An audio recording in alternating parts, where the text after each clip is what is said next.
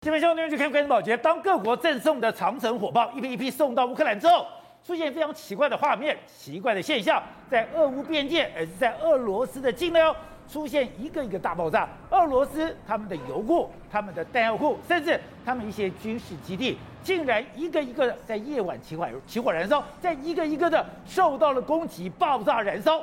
这问题到哪里？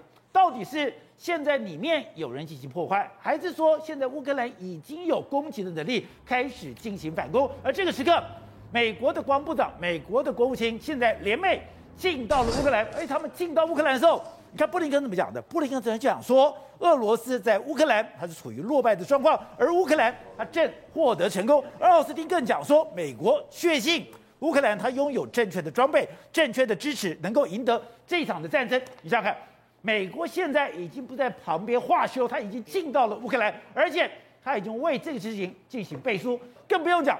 本来一直在中间犹豫的德国和法国，现在都把他们现役的武器送到乌克兰战场，而这又意味着什么？难道现在在这个战局里面，各国的武器进来之后，会有一个微妙的反转吗？好，我们今天请到前面的大标首一的财经专家黄教授，你好，大家好。好，这是美丽岛电视报东大吴子嘉，大家好。好，第三位是时事评李正浩。大家好，好，第四位是台湾国际法学会的副院长林廷辉，大家好，好，第五位是资深媒体陈东浩，大家好，好，第六位是全球防卫杂志的采访主任陈国明，大家好，好，待会儿呢，前台大感染科医师李世璧也会加入我们讨论。好，是哦，我们看到了，拜登居然他们做了一个梗图，对，拜登讲什么？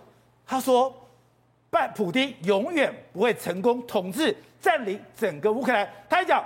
他已经在这个战争上面输掉了。而且这礼拜的时候，最新的消息是，美国的国务卿布林肯还有奥斯汀他们联袂访问这个乌克兰。除了带上礼物之后，这暗暗示了什么消息呢？暗示了美国已经在这场战争中已被决定了了 key 了。了了。为什么这样讲？你看奥斯汀，他已经把脚踏进去了。没错，奥斯汀说什么？他说，美国相信乌克兰如果拥有正确的装备、正确的支持，可以赢得这场战争。最重要的是，美国将持续尽己所能，也就是说，我会帮你帮到底就对了啦。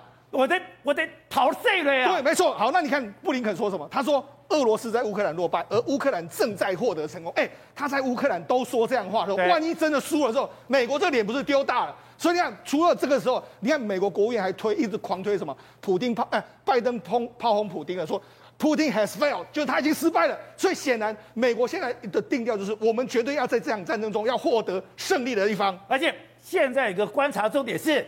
现在法国居然把他的凯撒车载炮送过来了。对，现在连德国，哎，虽然政府没有动作，但是民间说，哎，我们可以把好的武器送到乌克兰。没错，等于说各国现在这些战车，对，这些武器，对，一个一个的送到乌克兰之后，你会发现一些奇怪的现象发生了。对，竟然。他们开始反攻了，对，竟然他们已经打到俄罗斯了。没错，这几天的时候，俄罗斯布良斯克这个地方，他们边境的油库居然出现一个大爆炸。大家想说，哎，那到底是谁炸的？那第一个时间来说的话，现在确可能确定是说由乌克兰那边发起攻击。那为什么乌克兰那边发起发起攻击？现在国际上给他的武器越来越多，法国凯撒车的自走炮都给他啦，米兰反战车的飞弹啊，包括英国的 AS 九十的坦克啊，包括美国 M 七七的这个榴弹炮、一五榴弹炮都给你了。所以整个军事行动的陆陆续续到援之后，这个可能会进行一个反攻的这个局面。所以他已经有长城的打击火力了。对，好，那当然今天。全世界注目的焦点，当然是美国的一个事实。等我们看到画面，哎，虽然说媒体不能进去拍摄，可他已经把里面的画面一个一个的拍出来了。是，现在奥斯汀跟布林肯两个就站在泽伦斯基的旁边，代表他坚定支持的意思，而且更多的钱、更多的军备送进来了。没错，事实上除了这个奥斯汀跟布林肯去访问之外，美国还成立了一个新的官，这个官来说就正式宣告，美国要聊的一个一个非常重要的关键。拜登任命什么？乌克兰安全援助协调官，这什么东西？一个官，就是说这个官，这个官是由由谁来担任？由退役的这个三星的这个将军叫泰瑞沃夫来担任。他呢，他是长期在欧洲驻军，他担任过什么第二装甲骑兵团的这个相当的团长。他之前在欧洲服役的时候，他跟欧洲有非常紧密的关系。他出来要做什么？第一个，他要协调五角大厦还有各个政府部门，他要做一个统一。指挥对乌克兰相关的军需，再来他要协调各国之间的武器，也就由他来统一指挥。简单的来说啦，他就是现在乌克兰的总指挥官啦，他就是这样子的意意味嘛。军需总提调，对，他全部你反正你甚至连整个战术搞不好都由他来统一来指挥。就是之前不知道这个史瓦斯科夫不是好打这个所谓的这个波湾战争吗？他可能就类似这样的角色，只是他没有在前线而已。所以说，现在美国已经越来越把脚、把手伸进乌克兰一个战场。刚刚讲，你不是只是处理美国给的军需，对，美国给的军备是。现在各国的军需军备。竟然有一个乌克兰安全援助协调官来统合各国的战力。对，好，那他是指挥总指挥之外，另外，这个五角大厦说，我们这个国防部已经邀请了四十个国家，下周要在德国西部的拉姆斯因泰这个地方，斯泰因这个地方举行一个会议。他会议什么？长期支持乌克兰的安全需求。所以也就是说，四十个国家继续军援你。所以你看，这几年乌克兰这个时候，Boris 不是讲吗？这个战争可能会打到明年嘛？打到明年的时候，所以我们会打什么？打到明年。所以我们会给他越来越多的这个支持嘛。所以告诉你的，美国还有欧西方盟盟国，在这一次真的是完全头都洗下去了。好，那刚刚讲的是，现在布林肯已经去了，对，奥斯汀也去了，对。那问，那拜登也会去吗？而且拜登会不会去？当然，我们还在观察之中。但是你看。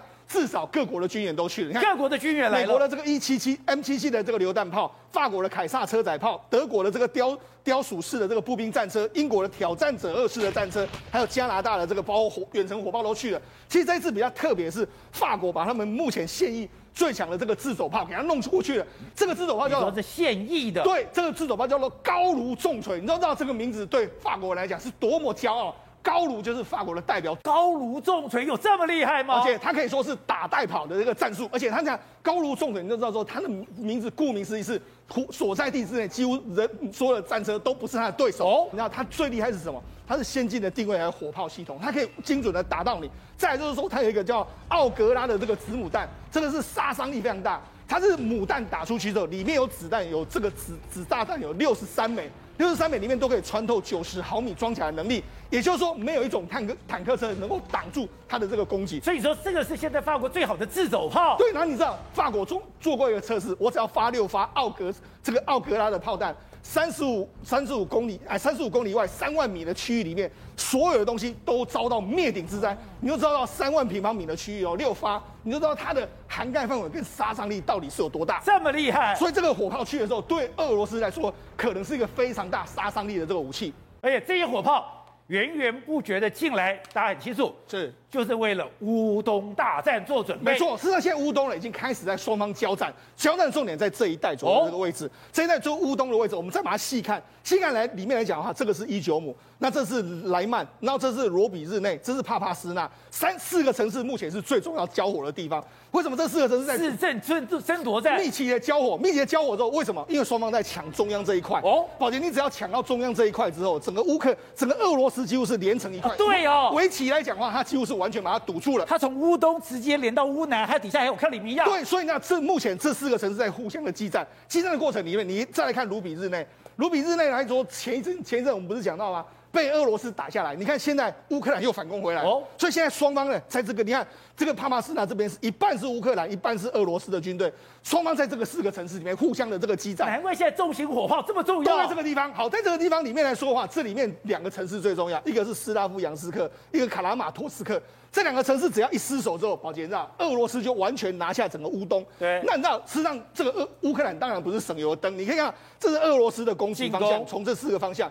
里面有这么多的这个蓝蓝色蓝色条纹是什么？乌克兰防线。乌克兰在这十几年的时间，哎，真正从二零一四年到现在为止，他在这些城市里面建了非常坚固的要塞跟堡垒，甚至还有挖了非常多壕沟。所以双方为什么需要重型火炮？因为目前为止来说，双方是隔了个距离，没办法近距离的接战。你要用重型火炮轰完之后，才能够践踏到对方的土地。所以刚刚讲的，现在对。普京来讲，时间其实也不多了。对，我号称五月九号我就要胜利日了。是，所以现在双方都是狂轰滥炸。对，我最惊讶的是，哎，俄罗斯竟然把巷战的武器 U 七七扫雷车，哎，这个扫雷车是新接到的，是，他竟然也拿来轰炸了。对，为什么拿来轰炸？我们刚才就讲嘛，事实上现在为止来讲，双方在近距离哎做个近距离的交战，尤其进入巷战之后，俄罗斯就要把这个 U 七七的陨石的装甲扫雷车弄进来。这是什么？你只要射一束飞弹之后，它可以。打出多少？打出约莫是八十到九十米，然后六米宽的这个通道，这里面全部东西都完全被它摧毁。被它摧毁之后，宝姐，你知道，这个时候我们的军队就可以快速的这个推进。所以它等于是把这个呢杀伤力这么大的武器拿出来，它等于是要把全部前面的妨碍，反正你只要阻碍到我了，我全部都给你清除干净的一个状况。它是一条线整个炸掉。我就讲嘛，八十到九十公里，宽约六公尺的这个状况，全部都被它扫干净，扫干净。这就是打开你巷战，这个打开，对，打打开你巷战一个非常重要的武器。好，那我们讲，实际上为什么俄罗斯要这样打？你看，实际上在北边这个哈尔科夫这个地方，哈尔科夫这个地方来来说话，乌克兰宣称我们已经拿回三个村庄，拿回三个村庄之后，以为是俄罗在这个地方的时候，我们就讲哈尔科夫其实是俄罗斯非常重要的补给线。那他们还拿什么来炮轰哈尔科夫吗？他们用伊斯坎达尔的飞弹来在对哈尔科夫附近的乌克兰军队进行一个炮轰跟轰炸的这个。还有伊斯坎达尔。对，所以你就知道，实际上双方目前在乌东这这个交战其实是相当相当之激烈。所以现在这张照片。就是现在俄罗斯在每个在乌克兰开火的状况。对，实际上为什么这个非常重要？我就讲嘛，实际上这个伊久姆在这个地方，这个就是俄罗斯想要把它吃掉了。但是根据人家呃，根据国外媒体的推估是，目前呢，俄罗斯还想拿下克尔松，甚至还想拿下这个迪利呃涅伯罗，也就是说围成一个一条线之后，把整个乌克兰东部全部吃掉。这是俄罗斯的军的这个未来的盘算。虽然无论如何一定要先把乌东拿下。所以为什么乌克兰总统说，如果乌东失守的话，基辅很会很危险？因为整个被他拿下来之后，未来他们就可以用。他们现在的战法是什么？现在国外媒体已经推估，他们原本想要用闪电战来完成对俄乌克兰的这个战争，但他们现在知道，他们现在用的方法是什么？我们接着叫做推土机，推土机，也就我慢慢的推，慢慢的推，慢慢推的这个方式，用这样来慢慢鲸吞蚕食你乌克兰的领土。而且你看到，这我看那个图才发现，本来赫尔松不是完全被乌克兰控制吗？对，现在已经变成虚线了，代表说。乌克兰在赫尔松反击了。对，是在赫尔松这个地区来说，乌克兰今天宣布什么？他说我们炮轰在俄罗斯占领的这个赫尔松地区有一个俄罗斯的前进指挥所，哦、里面有五十名的军官呢，都被我们炮轰。炮轰之后，你看他们自己的，你说俄罗斯的前进指挥所被炸掉了。对，那乌克兰的这个总统顾问说，那里约有五十名俄军的高级军官，他们的命运未知，但是我认为非常可悲，也就是说可能都被他们炸死了。所以现在整个赫尔松地区来说的话。这个俄俄罗斯的军车也是常常常遭受到乌克兰当地相关民众的这个狙击，所以你就你就知道说，从南边的赫松一直到乌东，目前整个全线战事都仍在激烈的进行之中。好，这样我刚刚讲的是，现在对俄罗斯来讲最麻烦是，我的人员、我的军备在快速的消耗当中，所以我要从其他地方调人。这个时刻出现了一个现象，它的西伯利亚居然出现了有史以来最可怕的大火。那不出现这么大的大火，你为什么不救呢？搞了半天。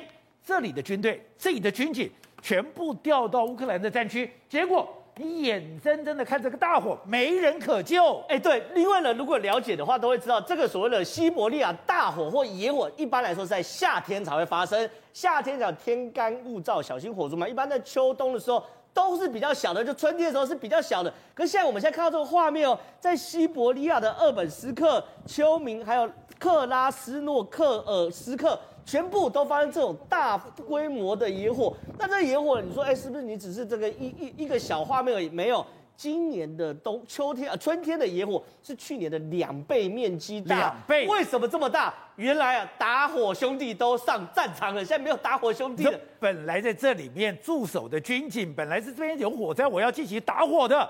全部调走了。对，因为遇到这个打火的，第一个一定是要在树林砍出这个防火线嘛，对不对？拉出一个长长的火线，那这个不可能叫平民去，那一般消防队也不够，所以在这个时候，通常都是征调军跟警，大量的把这个所谓森林砍出一条防火线，然后就让它烧，烧了这个防火线没得烧，那就烧完了。结果呢，现在不够人去弄这个防火线啊，所以现在全部都发生大火，所以很多人都说，对、欸。你春天就发生这种这种大火，那你夏天怎么办？代表俄罗斯现在人力缺乏到什么程度？就缺乏到、能调的兵都调了。而且第二件事，征兵处也发生大火。哦，现在是这样子，普丁不是开始下降征兵到十六岁以上吗？他要学希特勒嘛，希特勒青年团嘛。可是呢，他们就在各地设立非常非常多的征兵处。可是呢，现在征兵处，对，就现在你看啊，这样出现很多反战的年轻人锁定征兵处哦，然后开始去办公室去烧火。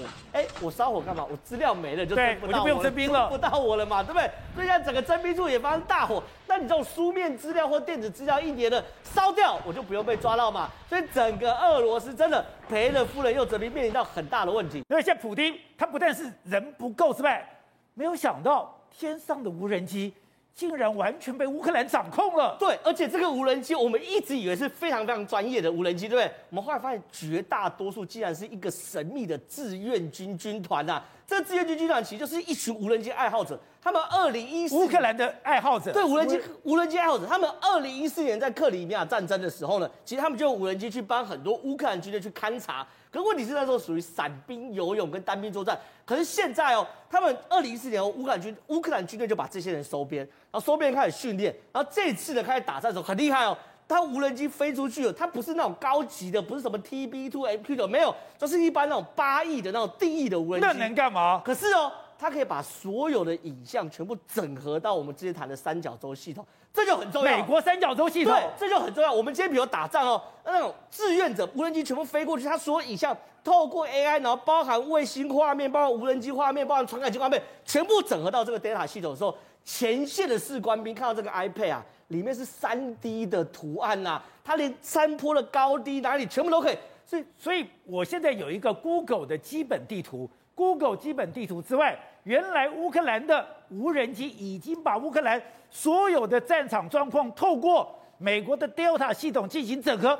我看的资料。甚至你的高度、你的所谓的流速，我都知道，也是三 D 物理图像啊，这对战场管理多方便。好，重点来，那很多人就问呢、那乌克那俄罗斯你也可以去干扰啊，因为他所以都是 Starlink 在那边绕，对不对？那就干扰啊，真的干扰不成功、啊。为什么？我先这样讲，他们原本想第一个怪招不是干扰，是说派这个。飞弹去打伊隆马斯克无人，打伊隆马斯克星链，对不对？结果伊隆马斯克更狠，三月十八不啰嗦，我再打五十三颗所谓的卫星上去。他们打卫星超便宜的，对。伊隆马斯克现在已经打了两千颗卫星，对不对？他未来说要打三万颗，所以呢，你用一发几百万的飞弹去打伊隆马斯克卫星。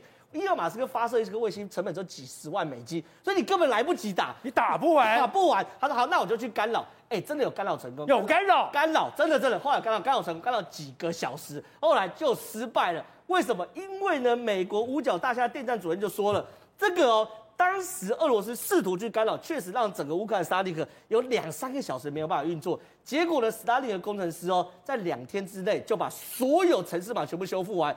修复完后，俄罗斯就挂了，你没办法再去做任何干扰。你的杀虫不是天下第一吗？但是全世界最优秀工程师全在 Starlink，为什么？因为现在美国理工科毕业的学生哦，排名第一名想进特斯拉，第二名想去 Starlink，两呃 SpaceX 两边都是伊隆马斯克的工程师，为什么薪水比别人多啊？SpaceX 的薪水是九点四万美金。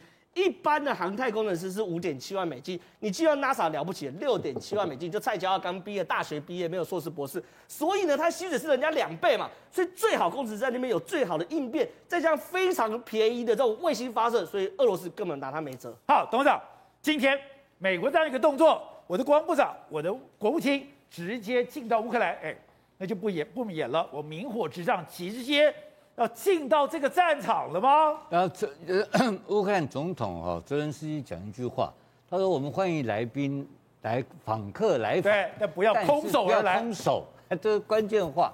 那这今天有六架美这个六架这个美国的这个武的大配送武器的军机是到达波兰，两架西幺拐，两架四架。”是民间租任的飞机，六架同时的运输机，同一个时间，对，那算什么东西啊？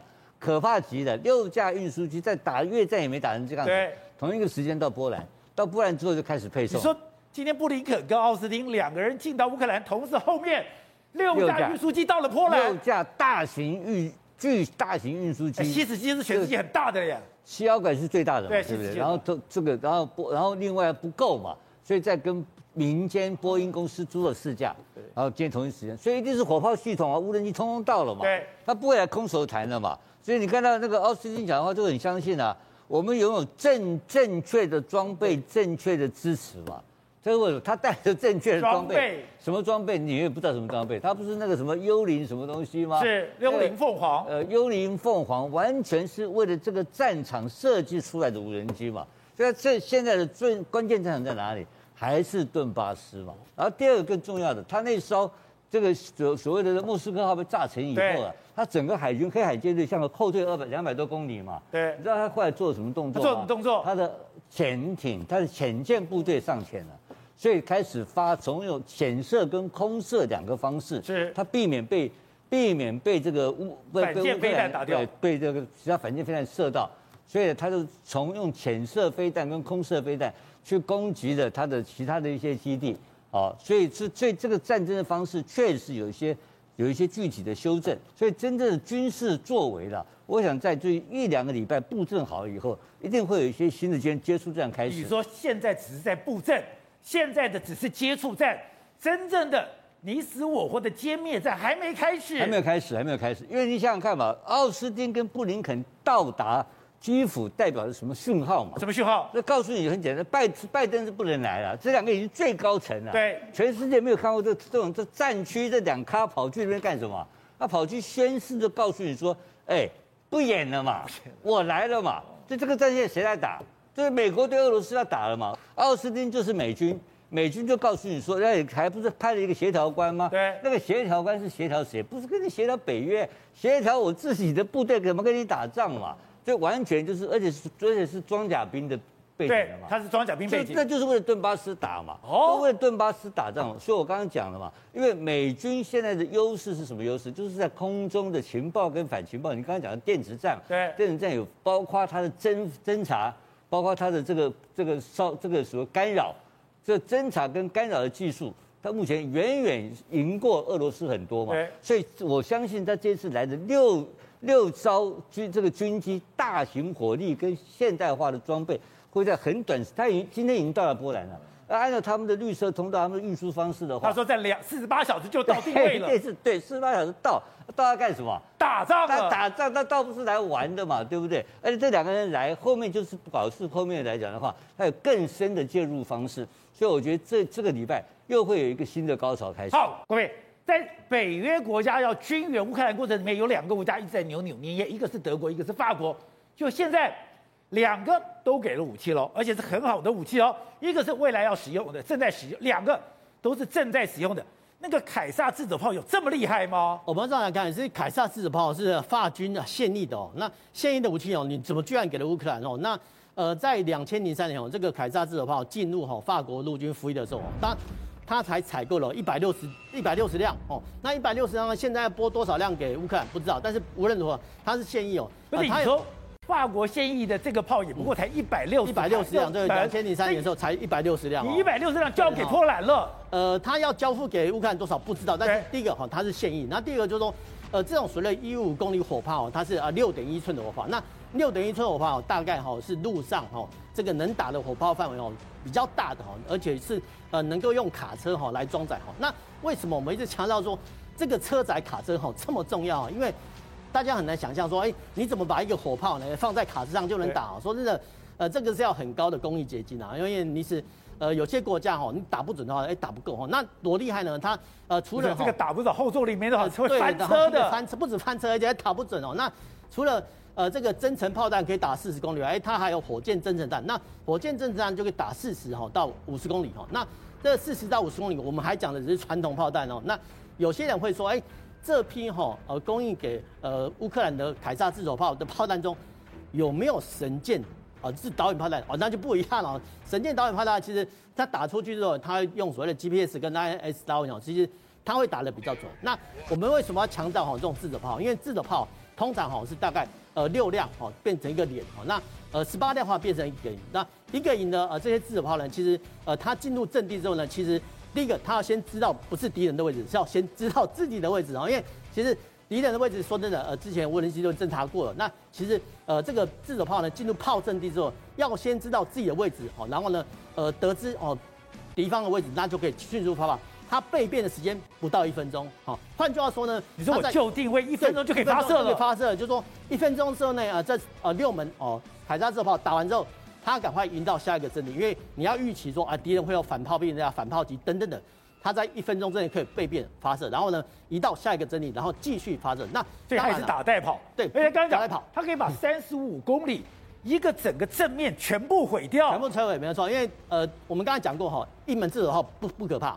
六门自走炮很可怕，那十八门自走炮我想非常的可怕，所以其实，呃，之前我们讲过那个，呃，什么六十公里长征不会再出现了哦，因为这个交战距离哦都四十到六呃五十公里之间，所以其实它还搭配哦那个比如说神剑导演炮台，其实会打得非常准。啊，今天奥斯汀跟布林肯两个人联袂进到了乌克兰，跟泽伦斯基见面，讲说你有正确的装备，你有正确的支持，你就赢得这场战争。